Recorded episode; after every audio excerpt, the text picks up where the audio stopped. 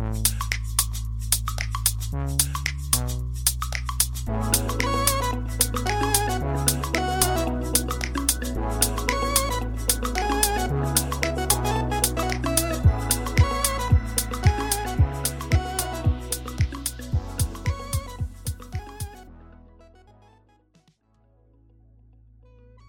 安，我回来了。来，我们今天就现在就要准备来讲这一次代表名单的一些球员介绍，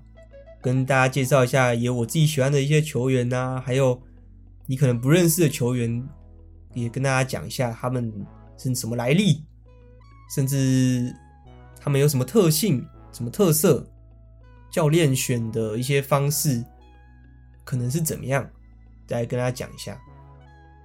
这一次哦，这因为在前面就公公布四十人名单的时候，就有说到说，这次是以强化发球，然后增加变化性，然后为主要目标，所以能看到联赛中几位特别发球厉害的一些选手，都有入选到这次的名单当中。这次看到很多不同的位置，有感觉到像是自由人的竞争性变强。因为上一次确实后面让这个武器塞斗内奈户去当自由人这件事情，可能教练也觉得，嗯，自由人好像可以再选一些。然后还有也选了不同位置中增加了一些经验丰富的选手。在上一次的时候，超多年轻的，然后老将几乎没选到。令人印象比较深刻的老将，就是像是刚刚所说的内赖户，跟这个蓝中手的这个喜马木拉岛村，所以那个经验丰富选手自己也选了许多，当然也有可能是跟联赛表现有关啦。不知道大家有没有发现，去年的名单从一开始就把这个号码这个编出来了，背号了，但是这一次的名单中，男排我记得有有编背号，但是女排的话。号码都还没有做确定，所以我觉得应该就是在第一次公布了这个二十多人、二十人名单的时候，才会把背号这些东西给放上去。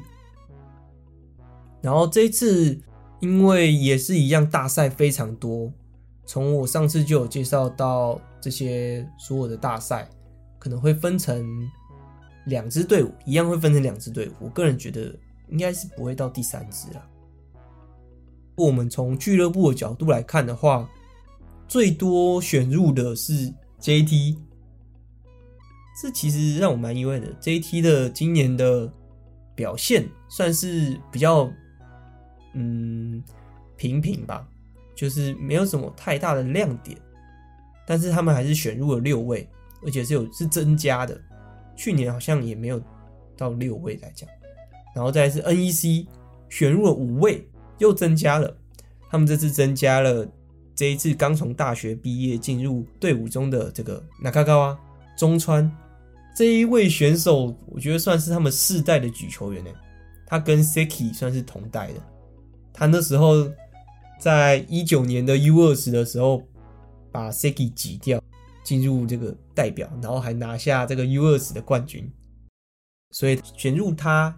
也是算是觉得哦。就是教练也想做一个尝试吧。再来就是久光 Springs，久光 Springs 从我在上半部上半部嘛，就前面就有说到说他这次入选的哪些名单，然后有些有去亚俱杯，有些没有，然后这次选入五位，长冈望悠、Nagaoka 的回归，也是令我期待的一部分。再来就是东丽箭，只选了三位。东丽之前只选三位，大家熟知的欧高啊，跟伊西卡瓦、石川，还有 Seki。嗯，去年有入选的自由人米兹斯基是没上。如果以这一次选入了自由人的样貌来看的话，看来还是喜欢这一类的自由人，是能看得出来的。再来就是埼玉上尾，埼玉上尾。只是选入一二三三位，一位是举球员，这次这一季回归的伊瓦萨克延期，我对这这位举球员算是蛮期待的。然后再是这个蓝中手奥亚基青柳，跟去年也有进的大炮手萨多优卡佐藤优花。然后强的队伍大概招的就是这几个，算是非常多，就是六位到三位。那我现在开始一位一位跟大家稍微做一下介绍。如果大家手上有名单，可以搜出来拿出来看一下。第一个是举球员，教练在一开始的时候就宣布四十人名单的时候就有说到说，举球员是以这个 Siki 为中心去选，因为去年。他觉得 Siki 做的算是不错的，所以就以他中心去选其他的五位。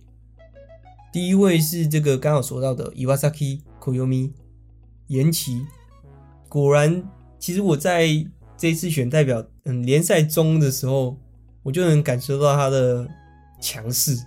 然后还有他的企图心。我觉得曾国教练也有感受到吧，他也回应了。透过选择他进来，就回应了这件事情。还有说到他期待他的发球，像我之前讨论到埼玉上尾的比赛的时候，就有说到说他在 S 一 S 一阵的时候能做到很多事。当然那时候有三 Diago，但是他的发球造成的一些破坏性，在埼玉上尾前期的时候，就是前面的比赛算是非常重要的。然后他。阅读比赛能力，我觉得算是经验老道吧。我觉得算是举球员中很有竞争性的一位，我算是期待他能进的啦。嗯，所以我现在心中名单已经有 Seki 跟这个 Iwasaki，算是我希望他们能进的一个举球员。在第三位是这个西巴塔柴田，这一次离队之后不知道会去哪里，但是我觉得。他还是会待在这个 B 代表做这个主要的举球员，甚至作为这个队长。那再跟大家讲一下，B 代表就是指说他们会去参加亚锦赛跟这个其他的，就是不是 BNL 跟这个奥运资格赛的参加这个里面的一个代表，就是 B 代表。B 代表就是参加比较区域性的。但我觉得他，因为他去年就是作为亚洲杯的主将，带领了这些球员，然后拿下了冠军，所以我觉得他就经过教练的看法来讲，他应该是还是在 B 代表。再来就是第四位马兹一，也是转会了嘛，他这次要跟更多人竞争，我觉得他跟延启应该是。正是竞争这个位置的主要的选手，马兹伊他的球风也，我觉得也算是很强势。怎么讲？怎么办？好难选哦，因为他去年 VNL 那个表现也是很强。然后再就是这个中川司，刚刚有讲到说 NEC 新进的这个球员，看到他后半的这个发最后的发挥，适应的速度，只能说哇，不愧是时代代表。他在冠军赛的时候也有替补出场，然后那时候通常如果你觉得一位选手换进去稍微有点担心的时候，就真的可能会发生什么事。但是他出场的时候，我真的是不知道为什么就有一种嗯不需要担心都一样啊的这种感觉，而且比赛内容也确实甚至是有带动这个这个比赛流向的一个能力的，所以我觉得他确实有这个。他值这个等级这样子，然后也有一种真锅教练是不是在找下一个这个塔克西塔足下的这种感觉？足下就是在一二年拿下伦敦奥运铜牌的那个举球员，一百五十八公分，然后这个中川也是一百五十八公分。再来就是第六位，最最年轻却是近期大赛经验最丰富的一个。举球员某咪也是里面身高最高的，教练是有说到说他是看准他的大赛经验，虽然这一季的表现不怎么亮眼，但是他还是入选了。再来是主攻手，我觉得主攻手的话，因为一队就是 A 代表跟 B 代表的特性其实有些不同，因为 B 代表那时候看的时候就觉得，哎、力量型的举球员，甚至说，哎、力量型的主攻手跟经验丰富的主攻手特别的多哦，然后 A 代表的通常就是速度。就是要完全适应速度的这种类型，然后看到这一次的名单，先稍微说一下，就能感觉到说很是往培育啊，跟发球，还有就是有一种看能不能找到不同性质的球员去选，感觉是找到除了这个，因为目前算是感觉是非常固定的，不是说固定，就是大家心中就已经知道那四位一定会入选。以外的人选，谁能带出更不一样的效果的选手吧？然后再就是培育下一代新血，这个曾国教练是有说到。那那个四位，相信大家心中有所解答，就是石川真佑嘛。啊，我应该先讲古贺塞纳的，毕竟他也是这一次联赛的 MVP 嘛。然后再来是石川真佑跟。井上爱里沙、井上爱里沙，还有这个林琴奈，就是这一次的边攻手，当然是包括这个 OP 这个举队的。那我们先讲到第一位啊，讲到这里，讲一下这个名单呢、啊，就刚好说到说没有按照号码嘛，就是没有背号码，然后也是用，就是一样是以这个年龄。由最年长到最最年幼去做排序的，所以第一位是这个长冈望悠，拿高卡这一次作为在联赛中每次都以两枚换出场的，有被曾郭教练看中。当然，曾郭教练是期待说他不是需要这种换人的这种球员，他希望长冈望悠的状态是能站在场上全场的。当然，我觉得他一定是作为 A 代表里面非常，就是他他一定是作为 A 代表去做审视的。他一定，我觉得他不会去做，他不会去抵 B 代表，他不会。曾郭教练对于这个球员的定位是这样。再就是佐藤优花，刚刚说到来自埼玉上尾，但是他去年就是在 B 队啊，不知道会不会又是被叫去 B 队。其实我蛮。个人就是很喜欢的一位球员，因为他的这个有个人的特色的反差萌，然后攻球球技上面的话，他后排攻击呀、打手啊，对于整个球场的观察力都很强，所以我个人算是蛮喜欢这位选手的。虽然身高算是偏矮，但是石川真佑也是啊。嗯，反正我就。希望他不要就只是被叫去 B 代表，有没有机会争取呢？虽然太难了吧，因为这个这次选入的真的是非常多，再加上曾郭教练也是培育的话，感觉会选，感觉会选在 A 代表做培育这样子。再来是井上爱吉沙。尽管因为时差，所以其实很难去追他们联赛里面的比赛，但这一季他其实也是拿下了联赛中最佳球员的，应该说六六位最佳球员，他也拿下其中一个名名额。但是他的他们的队伍是没有进入到季后赛，但他却可以拿下这个最佳球员的一个其中一员，也是蛮很厉害。然后当然也是他是作为队中王牌代理。队伍拿下不少分数，然后我通常也是看他的 IG 啊，看他在这个沙滩上练习，就哦，有感觉是不是有一些新的刺激？毕竟在日本应该不太可能这样。再来就是下一位就是来自 JT 的 Nakata Mitsuki，估计他也是二队啊，因为去年的这个亚洲杯。主要的边攻手啊，然后跟举球都是以 JT 做做组成的。田中也是其中一个名单之一啊。再来就是这个 Nakamoto 中原，来自电装蜜蜂，估计他还是会在电装蜜蜂继续打下去哦。但当然是还在啦，因为他没有宣布嘛。他也是那种最稳定的球员，联赛中的北特丹，北特丹他怎么样？技术算很好，然后也是算是姑且算是老将吧。再来就是场内美和子，Nagauchi，是来自这个日立 Hitachi，目前日立的最大大腿，去年也是在二队，也就是 B 代表。我觉得他还是有可能在 B 代表，因为他就是那种力量型的球员。B 代表大部分都是这一类型的，但是他之前确实是有很久之前啊，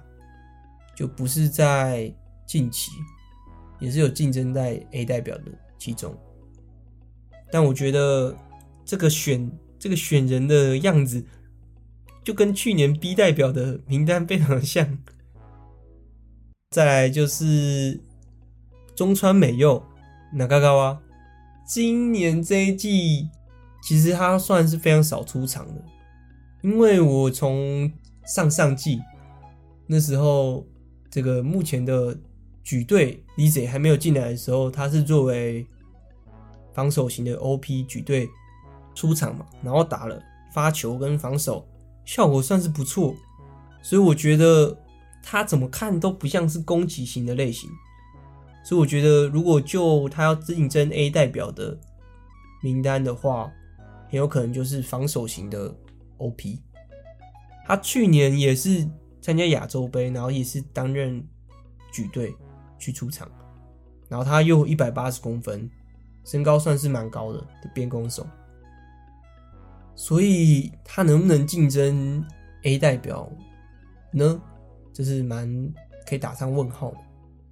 我个人也蛮喜欢这位球员的啦，蛮期待他是不是能竞争。另外一位就是也是去年在亚洲杯出场的大炮手，那时候他的后排攻击很鬼，这个西川有希尼西卡瓦，我觉得他也是还有机会竞争到一阵的，因为他的后排攻击算是 A 代表需要的，因为 A 代表就是你一定要后排攻击很快，然后很强。但是他这季也是出场了，在联赛中出场的次数算少，发球被针对太严重了。但是他的攻击，觉得还是算有机会吧，而且也是很年轻，因为中川也是很年轻，然后西川也是很年轻，觉得都还是有机会进到一阵。但是从刚刚从田中开始哦，或者应该说从佐藤沙斗开始到现在的西川。都是去年在亚洲杯出场的一些球员，那哪些人可以竞争的竞争进入 A 代表，是蛮大的看点之一吧。再来就是宫部爱芽，公布爱芽世跟这个 Sato Yoshino，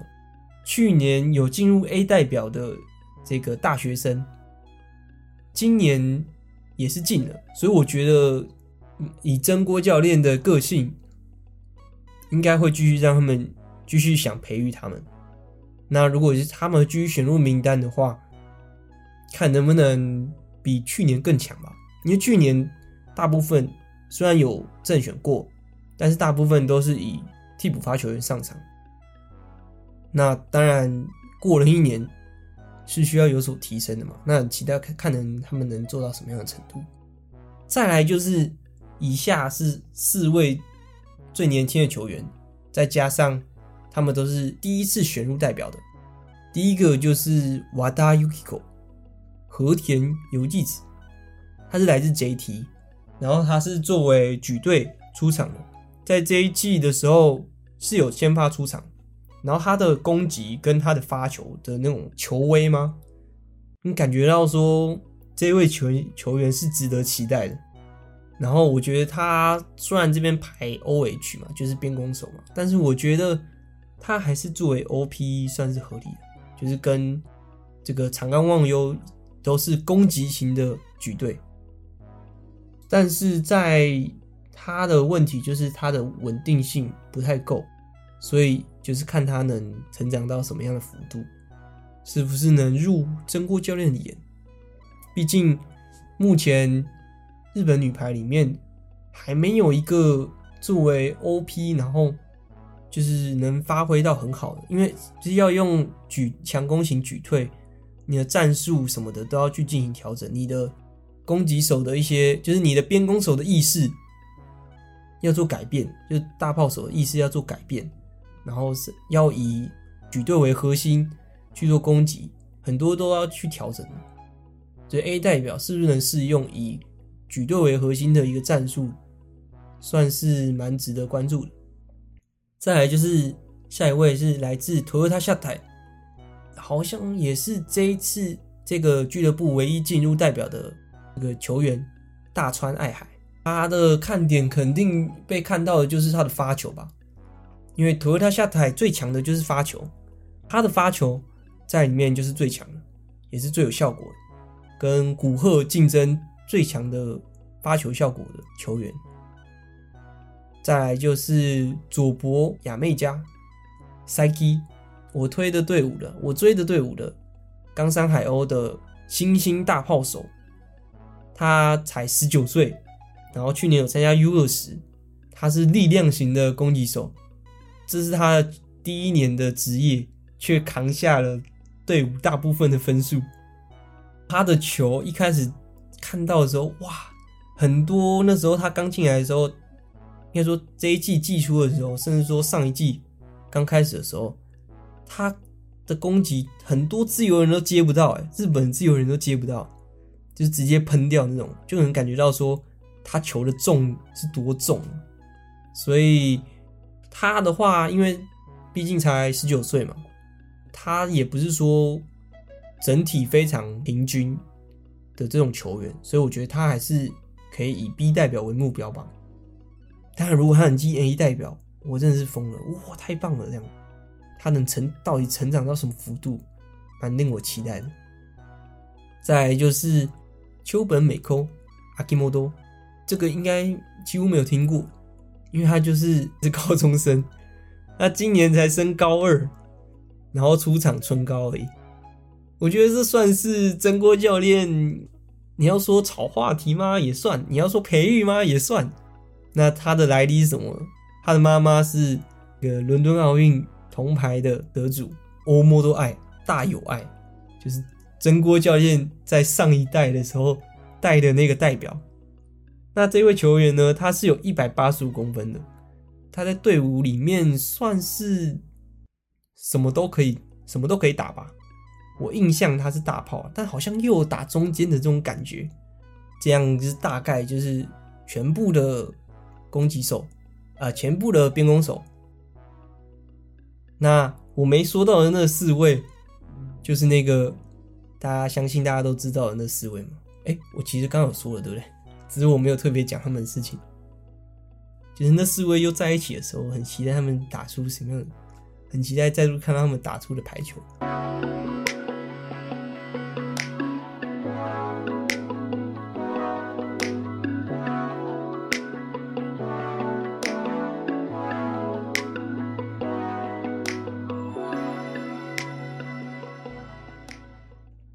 下一个位置，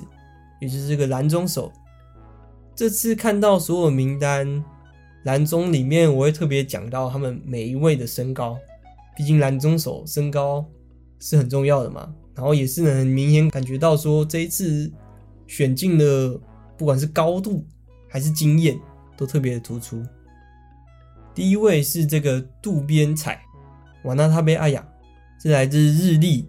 啊，先说一下他的身高，一百七十六公分。是里面之中最矮的，但是我感觉起来他身高好像又没那么矮。但如果他跟这些其他高的排在一起的时候，可能就能看出来。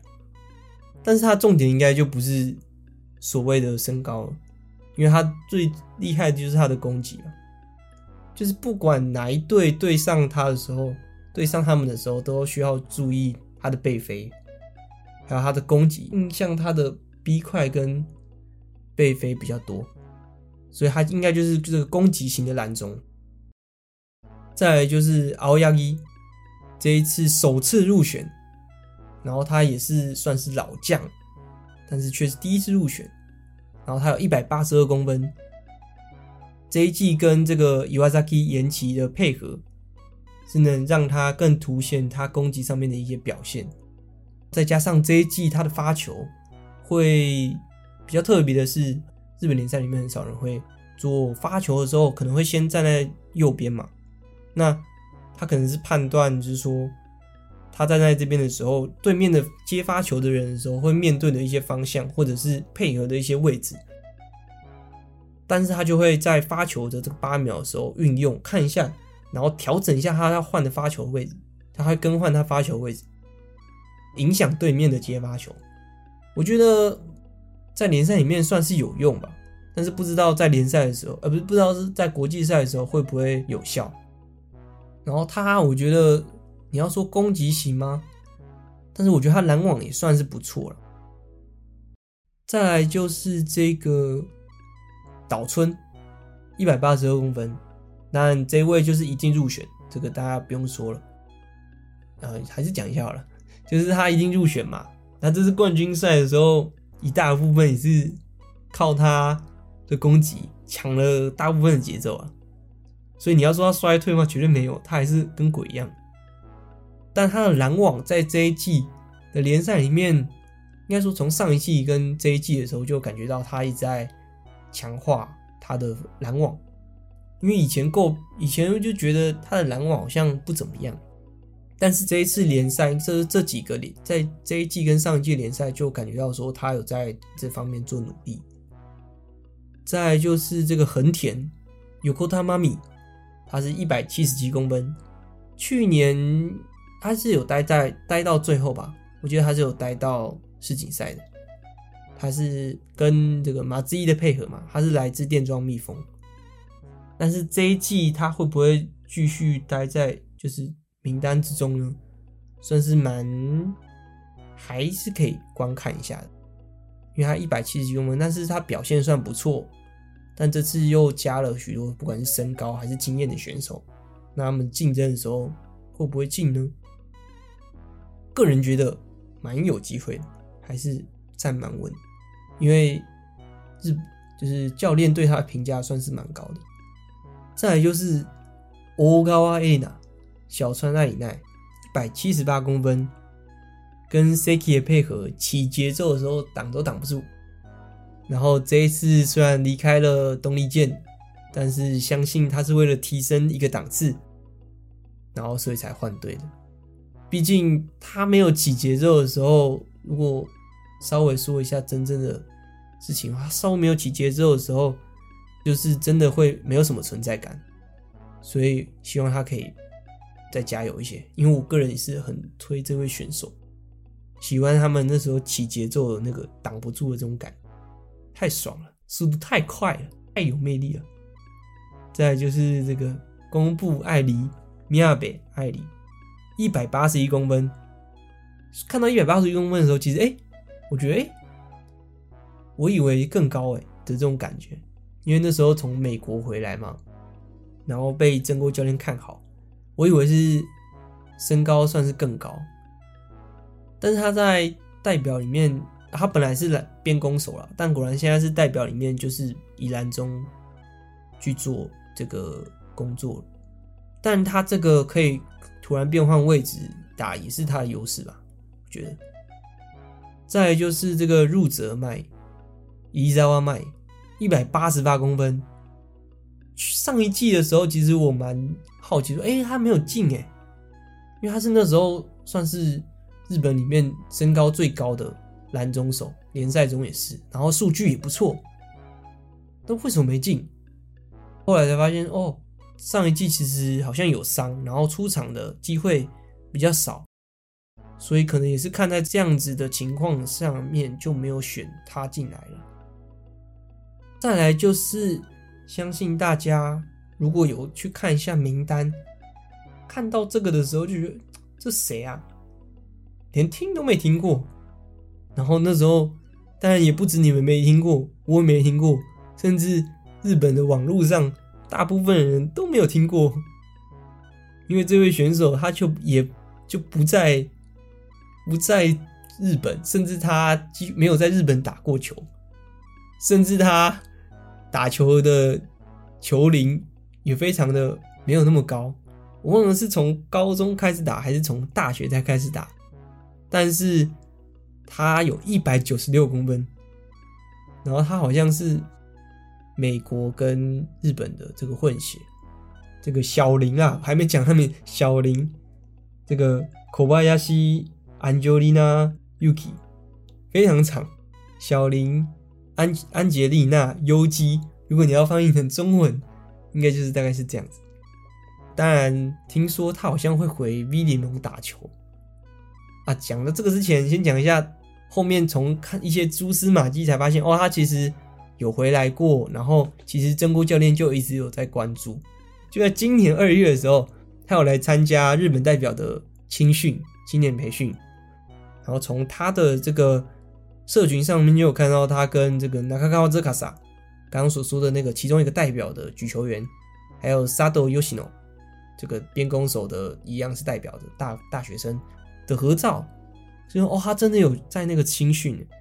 然后那时候青训的时候也没有特别仔细看那个名单，嗯，才发现说哦，原来有这位选手一百九十六公分，听说是日本女排日历史上最高的一位球员，真锅教练就看准他的高度，我相信他也是要争取 A 代表的吧，再来。就是这个亚麻达，一百八十四公分，绝对是世代代表。在这一次冠军赛，甚至说季后赛，虽然不是先发，但是很多次的关键换人，也是这个关键换人拦下了石川真佑，拿下了冠军嘛。只能说亚麻达的成长，相信是有有目共睹。下一位就是这个希拉亚马西勇。平山诗嫣来自久光 Springs，刚刚有提到他没有参加亚俱杯，但是重点有个特别是说，他去年的时候是没有入选代表的，前年有，但去年没有。那时候我看到的时候蛮意外的，然后反而那时候是蛤蟆妈子进，平山没进，但今年是平山进，但是冰松没进。但是我觉得看准的就是他的发球跟他在。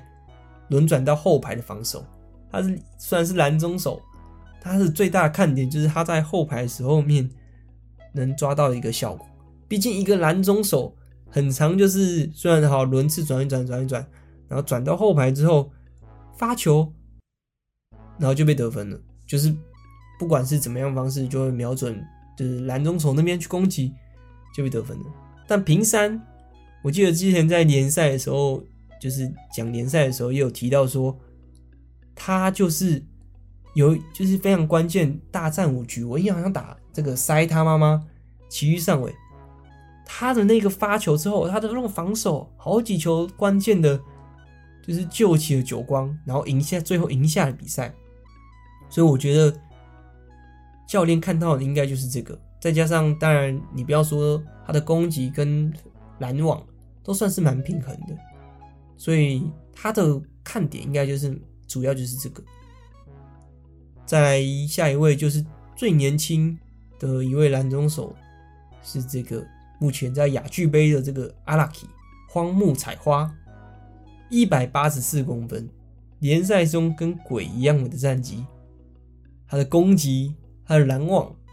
你要说他的拦网吗？嗯，我觉得看表现上面，觉得他的拦网没有想象中。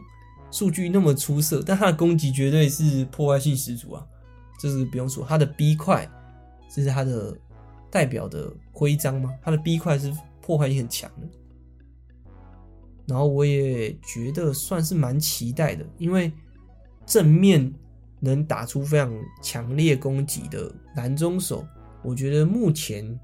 好像没那么多，就是在日本代表拦中所里面。所以我蛮期待他的攻击的，但是这一次亚俱杯的表现，不知道会不会有所影响呢？虽然排球是六个人的运动，但是这个战败的战绩，对于曾国教练眼里是怎么样的看法，是蛮令人在意的。最后一个位置就是这个自由人啊，Libero。自由人这一次选了许多，也是六位，然后就觉得，哎，哦，真锅教练选的样子是这样子的一个自由人啊，蛮多都蛮，嗯，球风个人看起来觉得蛮像，都是这种重扣型的杀手，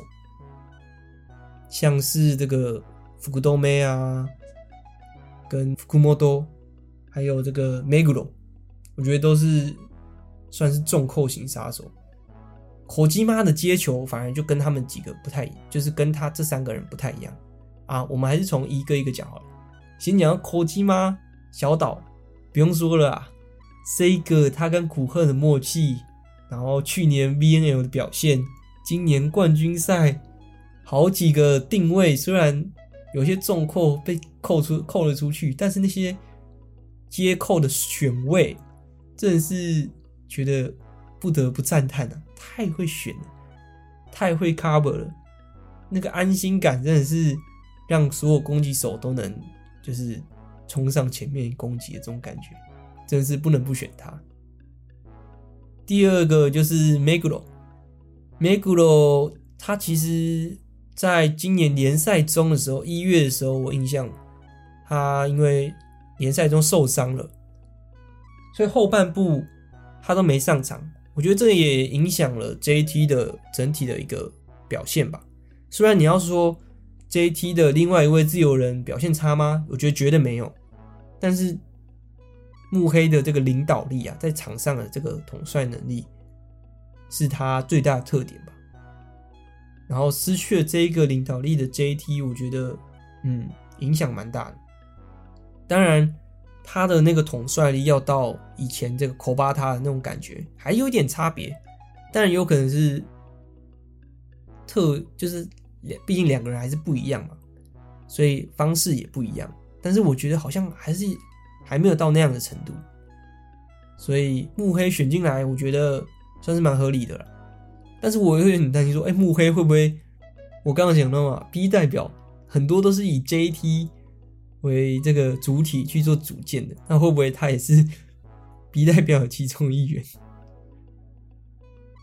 再来就是这个上一次去年世锦赛的鬼福库多梅萨多米福流，他的接扣真的是可以把球杀掉，哎，就是潜力极高。当时，嗯，要怎么讲让大家觉得呢？好吧，就用这样好了。